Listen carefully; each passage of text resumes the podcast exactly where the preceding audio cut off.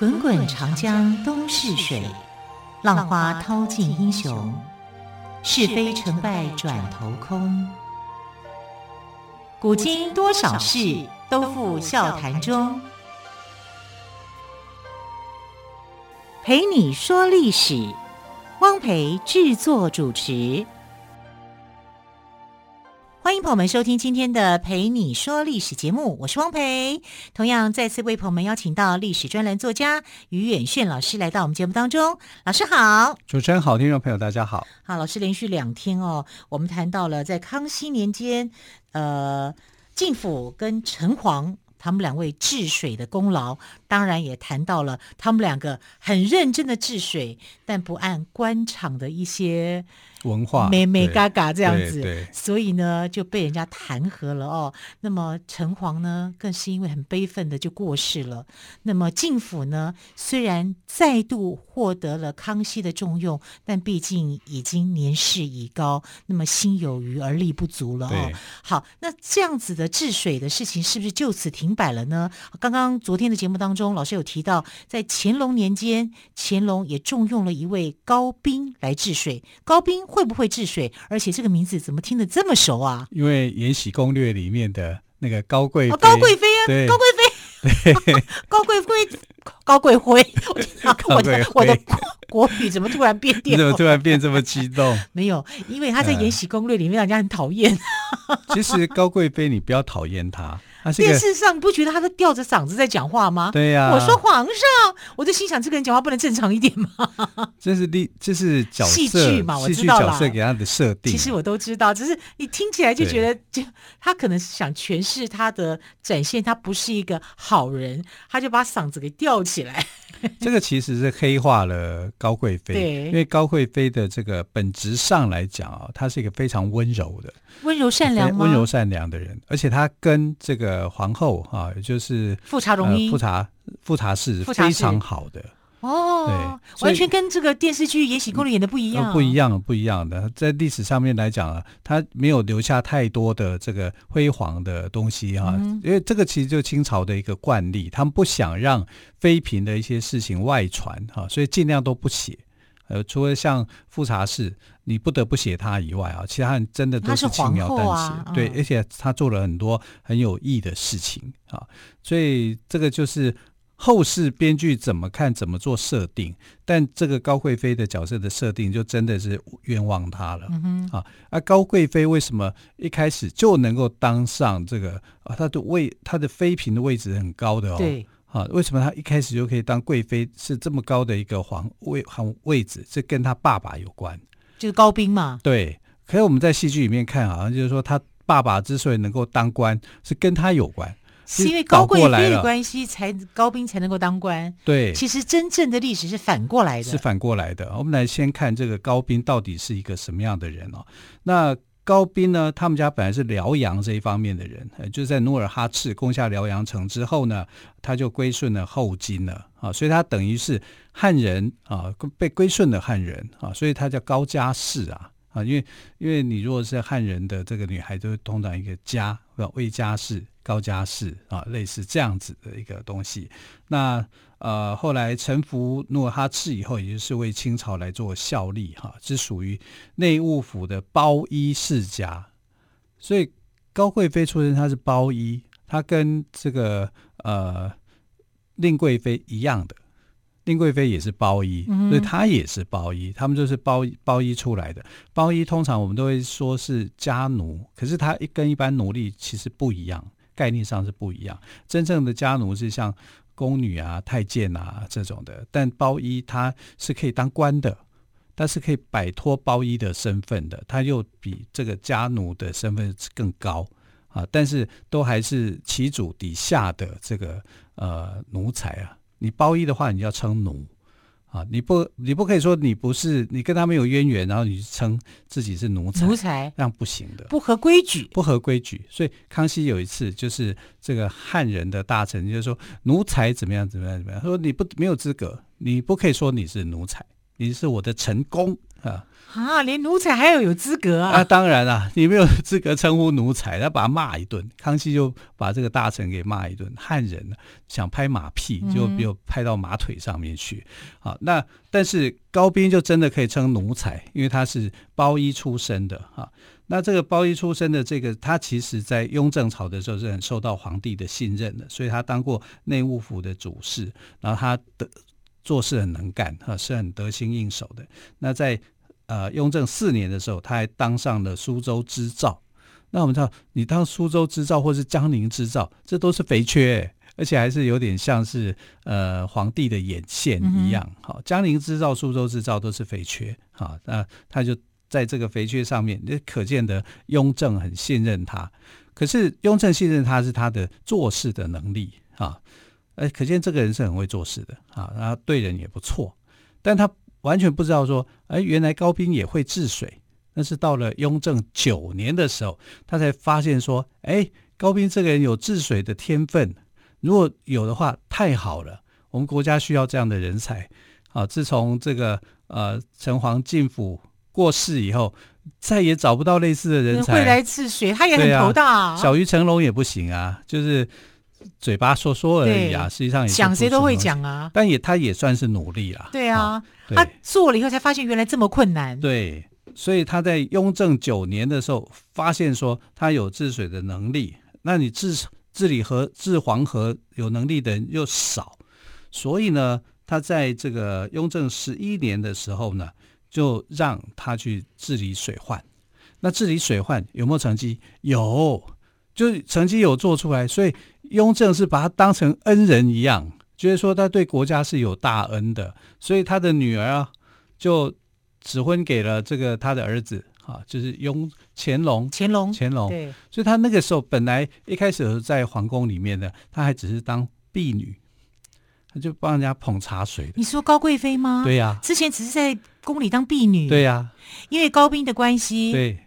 他就被指指婚给乾隆，对对对，哇！所以乾隆的时候，那时候还没有当皇帝嘛，但是亲王吧？对呀、啊，他就从一个小婢女的一个身份呐、啊，就变成了侧福晋哎，哇！侧福晋哎，这马上就提高很多。所以等到他这个呃当皇帝以后，乾隆当皇帝之后，他就变贵妃了，就变哎，就变贵妃了。对。然后人生这么快的，为什么？为了因为他爸爸的关系，他爸爸是治水这方面的专家，所以，所以高贵妃并没有从答应常在什么妃妃嫔一般的妃嫔，他直接就从侧福晋就变贵妃。对，不是你要知道，你本来是端茶的，做伺候人工作的婢女的角色的，但是比答应常在还低的。嗯，结果哎，没有多久，他就变成侧福晋了。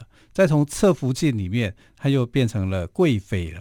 这这个是升天升的好快啊！这升的太快了，比令贵妃还快。令贵妃还达不到她的这个，还得慢慢来。她是一下子就登天、嗯、啊！所以你可以看到说，这个他的父亲的丰功伟业完全展现在他女儿的这个身上。但他女儿也不是一个霸道型的啊，但反正是啊非常的温柔的啊，嗯、对他的。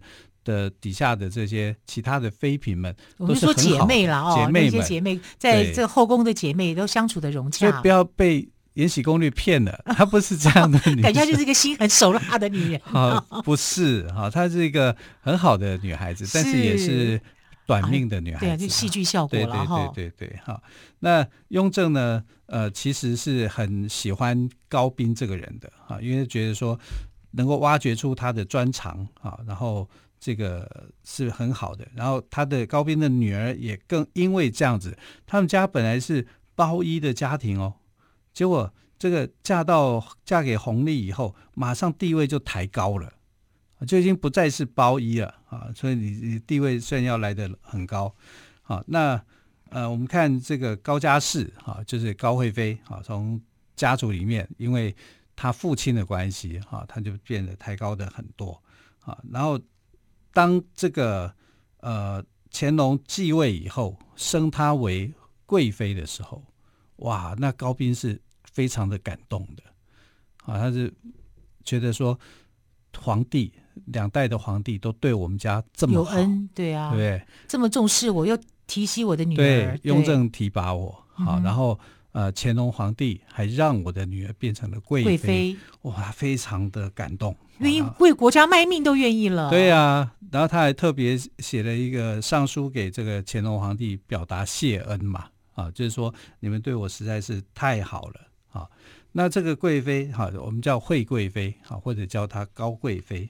那一般戏剧好像都喜欢叫她高贵妃，对啊。那后来她叫高皇贵妃嘛，啊，因为她的地位又提高了，变成了皇贵妃了，这样子，这是算是仅无仅有的一个例子。但是她很短命啊，她在呃乾隆十年的时候就过世，而且没有生育子女，啊，所以这是这个短命的高皇贵妃啊。但是他的父亲呢，也因为这样子，因为女儿的过世，啊，有点心灰意冷啊。因为之前的为国家去做一些治水的事情，等到女儿过世以后呢，他反而觉得好像做了这么多年，心里头有点懒懒的啊，有那种倦怠感就产生啊。但是乾隆皇还是很欣赏他，很重用他，嗯、觉得说这个时候不应该因为你的女儿过世，然后你就。啊，萌生这样的一个念头，啊，就不断的去激励他。那他的确在这这这个时间点哦，是有一些沮丧，哈。可是也因为呃皇帝的信任，哈，他的这个官位又往上提升，嗯哼，啊，好，那之后高斌呢，他治水的绩效如何呢？我们先休息一下，再请于远逊老师来告诉我们。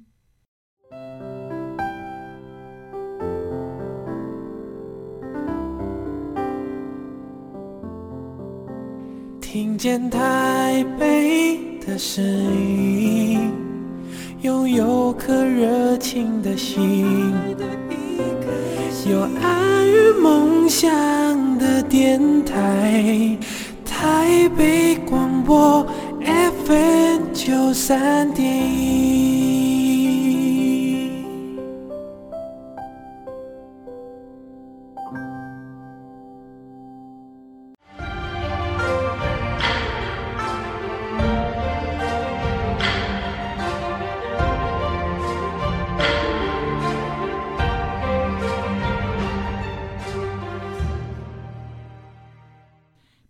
说历史节目，我是汪培。节目特别来宾，历史专栏作家于远炫老师为我们谈到了在乾隆年间高斌治水的故事哦。当然，我们也厘清了一下历史上的高贵妃，并不是像《延禧攻略》演的 那样子的跋扈哦。对，也非常谢谢于远炫老师告诉我们。好，为什么谈到高贵妃呢？因为她就是帮乾隆在乾隆朝，从雍正朝一直到乾隆朝，都很努力认真治水的。高斌的女儿，对，所以呢，我们来谈到高斌老师。那高斌他之后，你说高贵妃过世之后呢，高斌心灰意冷，但是在乾隆皇的这个积极的鼓励之下呢，他好像又振作起来了。对，那到底这治这个治水的绩效如何呢？他的治水其实是根据前朝人的经验，也就是晋府城隍啊，甚至是、哦、之前谈过的、呃、小于成龙的那一套的方式，因为那一套方式的确对黄河的治理啊是产生积极的作用的。你这黄河的水患好久，你看从康熙、啊、雍正、乾隆，啊、直到现，其实到现在还有哎、欸，因为这条大河真的很很难去处理的。那乾隆十年的时候呢，就康熙鼓励他的这个算是岳父吧。啊，某个程度来讲也算嘛啊。那问题是到了乾隆十三年的时候，乾隆的态度又改变了。为因为他的原配夫人，他的皇后过世，他的皇皇后对富察皇后过世以后啊，他觉得整个天都要塌塌下来。而且他的父亲也是在在位十三年的时候过世的，雍正也是这样，所以他觉得十三对他是一个劫难的数字。他开始有一些啊、呃、不自信啊，然后就做了很多很奇怪、莫名其妙的事情。那很多的大臣很不安，很不安，很多的大臣都被贬，包括这个高斌在内。啊，虽然你治和治理的还不错，可是他看他就不顺眼啊，就把他给贬官。啊，贬官贬了一阵子以后呢，这个高斌呢又重新在乾隆的眼界里面再出现，因为。再怎么样，他都需要有一个人来治理黄河。那这个人满朝找不到第二人选，就是高斌啊，所以他就让高斌再去治理呃这个黄河。因为治理黄河，你必须要符合两个条件：第一个条件要有专业能力，要有专业能力，你才能够治河。你一定要是一个水利方面的一个专家，不然其他人来做都是这个呃嘴里空说无凭的啊。所以专业能力一定要有。那第二个能力呢，是要清廉，不能贪污啊。因为我们看到呃治理核物的每年拨的款项这么多，四五百万两银子。啊，这个四五百万两银子还是最起码的一个数字，有时候你可能严重一点了，可能这个数字要更大。那这里面就有人会去动手脚啦，去去贪污啊，去做什么的。那高斌呢，虽然他不怎么去贪污，他是算清廉的，可是你清廉，你底下的人会不会去收这个钱？所以他常常是被他底下的人去连累，哈，连累到他这个好像大家会觉得说他贪污，那其实不是他贪污，是他底下的人的贪污，也就是底下的下属呢，他没有办法去禁止他们不贪呐。所以乾隆十三年的时候呢，他为什么会被乾隆给放逐？就是因为底下的人他没有管好，贪污了。那贪污这次乾隆还有点是忍气吞声的。老师，防不胜防啊！嗯、我哪知道我的底下的人会不会打着我的名号去跟人家收受好处？对，我可能不知道啊。对呀、啊，可是御史来弹劾啊，御史来弹劾他的底下的人，他还包庇这些底下的人嘛。乾隆这时候是气呀、啊，一定很生气的。对、啊，但是我气你，我也还得忍那一口气，我还很需要你，所以他是忍气吞声的。但是那时候已经没有说像高贵妃在世的时候对他那么好啊。那一定有差别，一定是心里头就有一些疙瘩就出来了。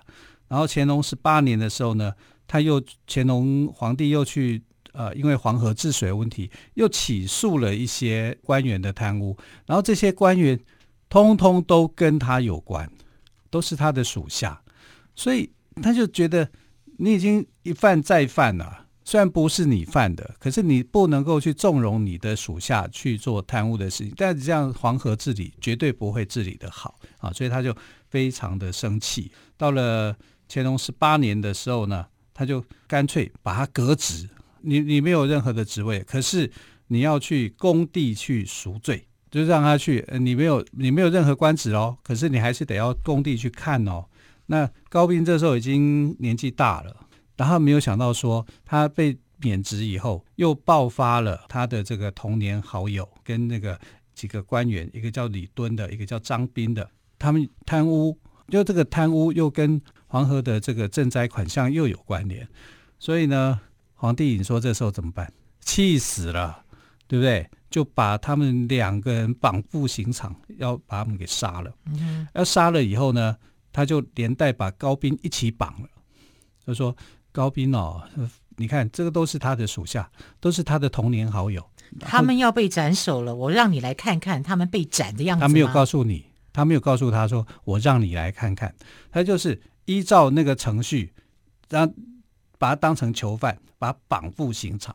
哦，啊、呃，他是跟人家讲说，让他陪斩。什么叫陪斩？就是前面两个要斩，他不用，但是装样子。一定要让他去感受什么叫做死亡。嗯哼，穿上囚衣，然后带上什么东西，程序都要完备。那高斌知道他不会被斩吗？他先前完全不知道，所以他一开始以为他是，他以为他是会被斩的。对，他以为他死定了。哦哦哦。好，所以他就要陪斩。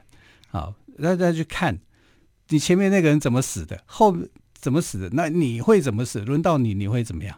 好，所以就很戏剧化。他前面两个，好，他的好朋友被被砍头了。啊，官员被砍头了，轮到他，他不是要被砍头吗？刀下留人，这样子啊、皇帝就说：“我原谅你啊。”就这样，就乾隆皇的这种帝王心术，哈，就要让你知道说，我我根本没有想要杀他，他根本没想要杀他，因为杀他以后没有人做事，不行啊，所以他知道说问题也不是他贪渎啊，是他的这个。官员贪贪渎，下属贪渎，那这个人就老好人，你就去包庇别人啊！你包庇别人，包庇什么？他可能就觉得这我这都这些都是我的子弟或者门生，那我培养了这么久的，又或者就是我的从小到大的玩伴。对，老人家就会这样子想嘛。所以乾隆就觉得你要给你一点教训，让你去长脑筋、长脑袋，不可以这样子做啊！所以呢，他就等于从这个刑场里面走了一回。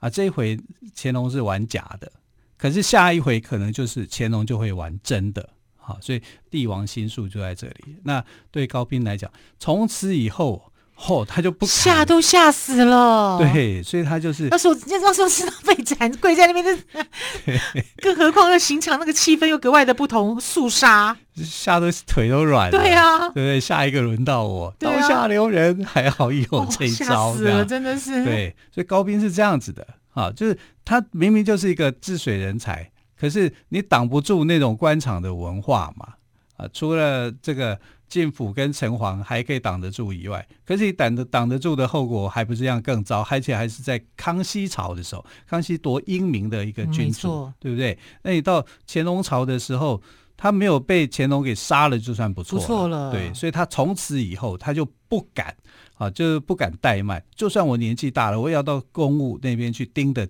紧紧的啊，然后也看着这个呃政府。国家给的一毛钱都要用在这个，丝毫不敢懈怠。对，丝毫不敢懈怠。我不想他 不想再第来第二次 了。对对对，所以你知道吗？他因为这样子非常认真努力工作哈，乾隆就很欣赏他嘛。但是也因为这样子，他就过劳死，过劳太劳，因为他毕竟已经也有点年纪了。对对，所以他就死在这个河道公务上面的巡视过程当中。可是这样听下来，因公殉职啊。可是这样听下来也是听有点难过哎。那没办法啊，嗯、对不对？谁叫 你用的人不对？还有这笔钱款项多诱惑人的一笔钱啊，嗯、对不对？啊，那高斌死了以后呢，清朝就再也没有任何一个自称叫水利专家的人了啊，因为就很难呐、啊，很难去治理这个东西。好，那乾隆也觉得很惋惜啦，很可惜。可是人总有那么一天嘛。对。但是他也肯定高斌在治河上面的一个辛苦哈，跟他的呃丰功伟业，所以后来也给他一个应得的一个谥号，给他一个很尊崇的位置。所以。不论是乾隆还是史书，对高斌的评价还是不错的哦。好，非常谢谢岳轩老师今天跟我们说乾隆朝高斌治水的故事。老师，谢谢喽，谢谢，谢谢亲爱的朋友，我们就下个星期一再会，拜拜。